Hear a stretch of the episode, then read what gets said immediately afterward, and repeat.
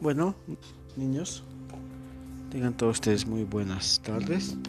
Hoy veremos el tema número 10, que tiene que ver con el saqueo, enajenación de los recursos naturales y de los derechos de la madre tierra. Para tal efecto es importante conocer, por ejemplo, que la explotación colonial de los recursos naturales, como el oro o la plata, en el periodo de la colonia, eh,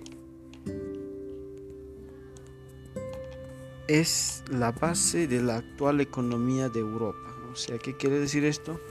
Que gracias a todo lo que explotaron los europeos en esos tres siglos de la colonización, hoy en día pues gozan de esa riqueza y son potencias mundiales quizá, ¿no?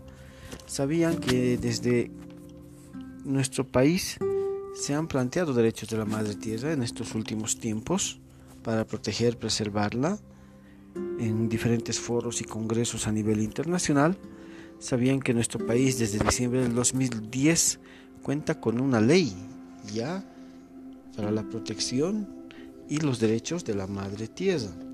Entonces, eh, vayamos conociendo algo importante, que el saqueo y la enajenación de nuestros recursos naturales es un proceso de explotación que empieza en la colonia, eh, mediante la mita, la encomienda, son instituciones en el cual nuestros indígenas trabajaban en condiciones de, esclavitud y eso significó el saqueo de nuestros recursos naturales, no solamente en lo que ahora es Bolivia, sino en toda América Latina.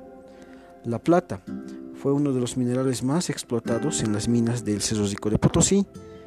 Eh, desde que se descubren las minas del Cerro Rico de Potosí, ah, eh, miles y miles de contingentes europeos se trasladan a América en busca de fama, de fortuna, de riqueza, llegan y abarrotan la ciudad. España, y bueno, eh, toda esa riqueza para ser enviada a España en beneficio de esas potencias en Europa.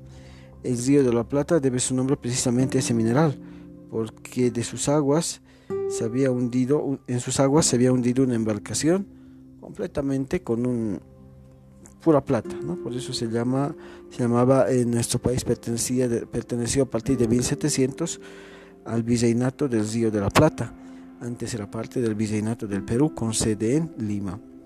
El oro, al igual que la plata, ese mineral era la codicia de los españoles, de manera que su búsqueda y explotación se dio a lo largo de nuestro continente. Vinieron en busca de leyendas, de, de, pueblos donde había oro, y eso abrió los ojos a los españoles. Esta afirmación nos permite comprender la verdadera dimensión del saqueo y de la enajenación del oro de nuestro, desde nuestra tierra hasta Europa. Se dice que con todo el oro y la plata se podía sacar entonces hacer un puente desde Potosí a España, con toda la plata en especial, ¿no? Eso dice eh, las en el mito, ¿no? La gente habla, ¿no? Con toda la plata. Pero si lo transformamos en hechos, se llevaron mucha plata del Cerro Rico de Potosí. Entonces eso fue parte del saqueo y la enajenación de nuestros recursos naturales en la época colonial, que estuvo vinculada básicamente a la explotación del oro y de la plata. El saqueo y la enajenación de nuestros recursos en la actualidad.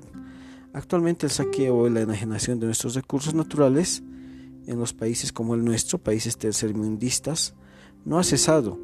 En algunos países las extracciones de dichos recursos es mucho más intensa que en otros. Por eso nos preguntamos, ¿cómo es que la madre tierra se cómo es que la madre tierra sigue proporcionándonos sus frutos a pesar de la voracidad insaciable del hombre moderno. Eso es muy importante, ¿no? Cómo es eh, la madre tierra, la Pachamama, que pese a que tanto la explotamos, la saqueamos, todavía sigue proporcionándonos. Hay otra pregunta que deberíamos hacernos. ¿Es posible seguir con ese sistema de explotación indiscriminada de los recursos naturales? Sin afectar a la madre tierra? Ciertamente, no, si no reparamos nuestras actitudes negativas contra la madre tierra, vamos a tener que lamentar grandes catástrofes a nivel mundial. De ahí que actualmente nuestro planeta lleva el liderazgo implantar, eh, en implantar en los foros mundiales planteamientos para establecer los derechos de la madre tierra. Es bien importante aquello, en países como el nuestro, por ejemplo, ¿no? el saqueo, la explotación del, eh, no solo el oro, la plata, nuestro país siempre ha sido un país minero, sino también podemos hablar de la madera, eh, lo que es nuestra, nuestra producción misma, quieren hacerlo de forma más orgánica, más transgénica, utilizando, utilizando lo que es abonos fertilizantes y demás, ¿no? Entonces eh, es importante eh, darle a la, madre naturaleza ese descanso, tratarla como trataban nuestros antepasados, ¿no? Aymaras, quechuas, ¿no? Que solamente eh, que les rendían tributo a la Pachamama, no era como la madre la que te proporciona, la que te cuida. Y ahora con la economía moderna la estamos viendo de forma más eh, lucrativa, sin ver las consecuencias que podemos tener a futuro y que ya la estamos viviendo, los cambios climáticos, el efecto eh, del descongelamiento de la de los, de, las, de los puntos polares en el mundo, qué sé yo, estamos viendo un desequilibrio en cuanto al clima como tal. Entonces eso es parte de la depredación que le hemos ido haciendo a lo largo de este tiempo a nuestra propia madre tierra, nuestra Pachamama, como decían los quechos. Los derechos de la madre tierra, para algunos antropocentristas, un pensamiento que considera eh, que el hombre es el centro del todo y eso y es el que puede disponer, antropocentrista, Hablar de los derechos de la madre tierra no tiene sentido. Con regularidad suelen desvirtuar cualquier iniciativa referida a la madre tierra. Pero si nos damos cuenta, niños y niñas, eh, el hombre no es el que decide, ¿no? todos eh, somos parte de un sistema, de un ecosistema, el cual tenemos que vivir en equilibrio. Si algo se altera, todo va a alterarse y eso está, estamos viviendo y lo que viviremos en el futuro. Ese pensamiento antropocentrista sostiene que el ser humano, como les dije, es el centro, el que decide, el que define. Según este pensamiento, todo gira en torno al hombre. Y tanto así creo que eh, no, no debería ser, ¿no? Y a nombre de eso se cometen genocidios, asesinatos del hombre por el hombre, se cometen etnocidios, asesinatos de pueblos, desaparecen culturas y quien lo propicia esto es el propio hombre. Entonces, eh, este pensamiento antropocentrista es un pensamiento eh, bastante retrógrado para estos tiempos, lo podríamos pensar así. Nosotros tenemos que tener una visión de pensamiento cosmocentrista que afirma que el cosmos o la madre tierra es el centro de todo, que alrededor nosotros somos parte de ese sistema cosmológico, existe de todo lo que existe dentro de ello como tal. De, modo que según ese pensamiento el ser humano pertenece a la tierra y no la tierra al ser humano. Nosotros somos un ser más, al igual, de los, al igual que los miles y miles de seres que viven dentro del eh, planeta. Esta lógica como la que manejaban nuestros ancestros desde Alaska en Norteamérica hasta la Tierra de Fuego en Sudamérica, todo el continente, toda la Vía Yala, de ahí que las naciones y pueblos originarios de la Vía las respetaban y valoraban, vivían en comunión con la madre tierra, con las montañas, los ríos, los lagos, los bosques, los animales, etc. Si ellos usaban o se servían, pedían un permiso como tal, ¿no? Eh, rendían un tributo. En la Conferencia Mundial de los Pueblos sobre el Cambio Climático y los Derechos de la Madre Tierra, que se realizó el 19, del 19 al 22 de abril del año 2010 en el municipio de Tiquipaya, en Cochabamba, se proclamaron los derechos fundamentales de la madre tierra. Y ahí se habló fundamentalmente del hecho eh, de, el hecho de que la madre tierra tiene derecho a persistir, continuar los cielos, eh, continuar su ciclo, estructuras y procesos vitales para sustentar todos los seres humanos. ¿no? es el pulmón, es el aire que respiramos, es la tierra que nos da de comer, ¿verdad?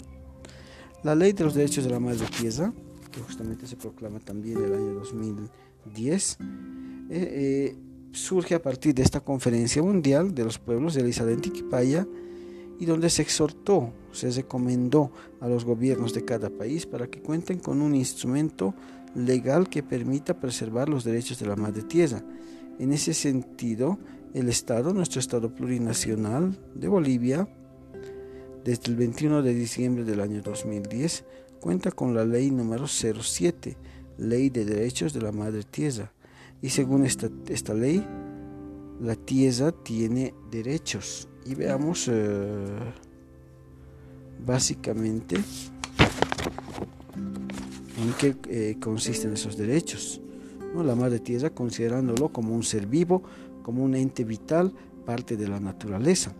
Tiene derecho a la vida, es el derecho al mantenimiento e integridad de los sistemas de vida y los procesos naturales que sustentan así como las capacidades y condiciones para su regeneración. Darle ese, ese descanso. A la, tienen derecho a la, la madre tierra tiene derecho a la diversidad de la vida, derecho a la preservación de las diferentes especies y variedad de seres que componen, que habitan esta madre tierra, sin ser alterados. Derecho al agua es el derecho a la preservación de la funcionalidad de los ciclos del agua, de su existencia en la cantidad y calidad necesaria para sostener a todos los seres vivos que conviven dentro de este sistema. Tiene, tienen, tiene derecho al aire limpio, el derecho de preservación de la calidad y composición del aire, que este tiempo hemos visto producto de las eh, fábricas, eh, de la contaminación, pues ese aire no es tan limpio, especialmente en ciudades capitales. Derecho al equilibrio, al mantenimiento, a la restauración, a la independencia, complementariedad y funcionalidad de sus componentes. La tierra, forma, la tierra de forma equilibrada para la continuación de sus ciclos y la reproducción de sus procesos vitales, todo en equilibrio. Tiene derecho a la restauración oportuna, efectiva de sus sistemas de vida afectados por actividades humanas directas o indirectamente. Si explotamos, entonces tendríamos que, de alguna manera, eh, reparar ese daño que hemos hecho. A vivir libre de contaminación, ese es el derecho fundamental de la madre tierra, el derecho a preservar un aire puro, a que la madre, a la madre tierra libre de contaminación de cualquiera de sus componentes, así como residuos tóxicos, radioactivos generados por la actividad humana. Finalmente, según la ley 071, Todas las personas naturales, jurídicas, públicas o privadas, tenemos derecho, tenemos el deber, perdón, de defender y respetar los derechos de la madre tierra, promoviendo una existencia armónica con la madre tierra, denunciando, es muy importante, cualquier acto que atente contra los derechos, estos derechos que conocemos de la madre tierra, asumiendo prácticas de producción y hábitos de consumo en armonía de los derechos de la madre tierra, ¿no? Consumir lo que producimos de forma natural sin la necesidad de introducir elementos químicos.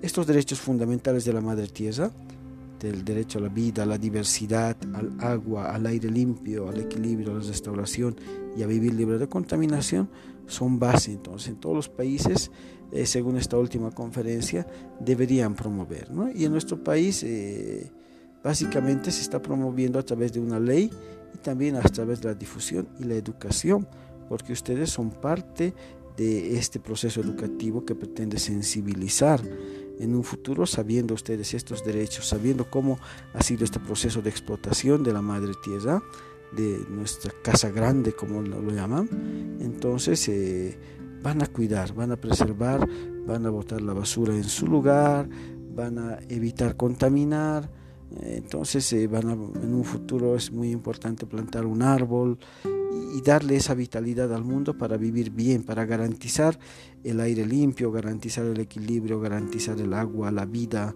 ¿no? garantizar un aire libre y limpio de, libre de contaminación. ¿no? Entonces es muy importante leer esto desde esa óptica reflexiva, chicos. ¿Está bien?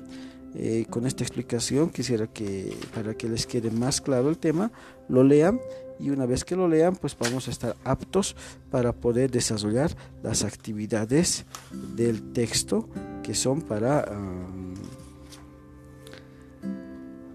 lo que es fijar el conocimiento en base al tema. Entonces yo siempre les recomiendo, niños, es que primero lean, lean, no hagan directamente, por favor, ¿no?